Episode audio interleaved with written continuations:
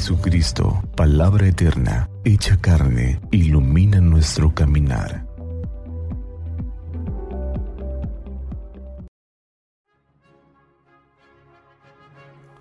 ...16 de mayo...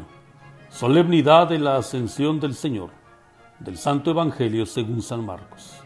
En aquel tiempo se apareció Jesús a los once y les dijo, Vayan por todo el mundo y prediquen el Evangelio a toda criatura. El que crea y se bautice, se salvará. El que se resista a creer será condenado. Estos son los milagros que acompañarán a los que hayan creído. Arrojarán demonios en mi nombre, hablarán lenguas nuevas, cogerán serpientes con sus manos y si beben un veneno mortal, no les hará daño impondrán las manos a los enfermos y éstos quedarán sanos. El Señor Jesús, después de hablarles, subió al cielo y está sentado a la derecha de Dios.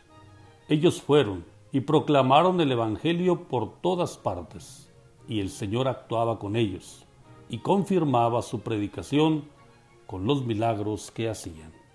Palabra del Señor. Gloria a ti, Señor Jesús. Hermanos, los saludo en nombre de Cristo Jesús, el que ascendiendo al cielo está sentado a la derecha de Dios.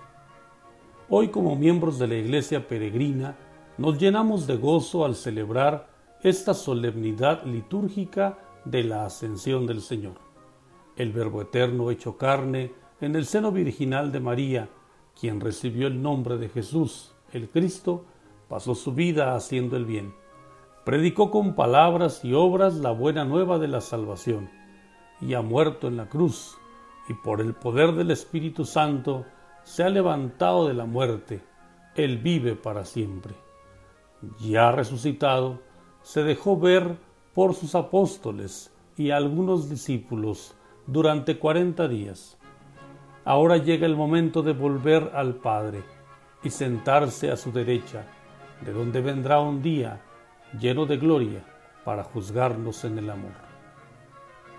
Jesús prefigura también nuestro destino, pues si estamos unidos a Él, que es nuestra cabeza, también nosotros un día llegaremos a la gloria eterna. Mientras ese momento llega, el Señor Jesús ha dejado a su iglesia representada en esos once apóstoles esa gran misión Vayan por todo el mundo y prediquen el Evangelio. Prediquen la buena nueva. Esa es la misión de Jesús y esa es la misión de nosotros, los que conformamos la iglesia. Nuestra vida tiene sentido porque anunciamos a Jesús muerto y resucitado, porque anunciamos su persona, sus palabras, sus gestos, y lo anunciamos no solamente con la voz, sino ante todo con el testimonio.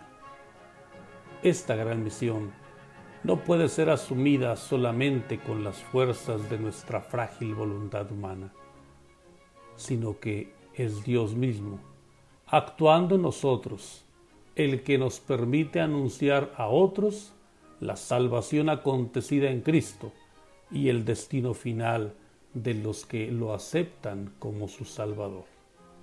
Preparémonos desde este domingo para celebrar el próximo la fiesta de Pentecostés, el Espíritu Santo que se derrama sobre la iglesia y que la fortalece para que todos, en todas partes, seamos testigos de Jesús resucitado.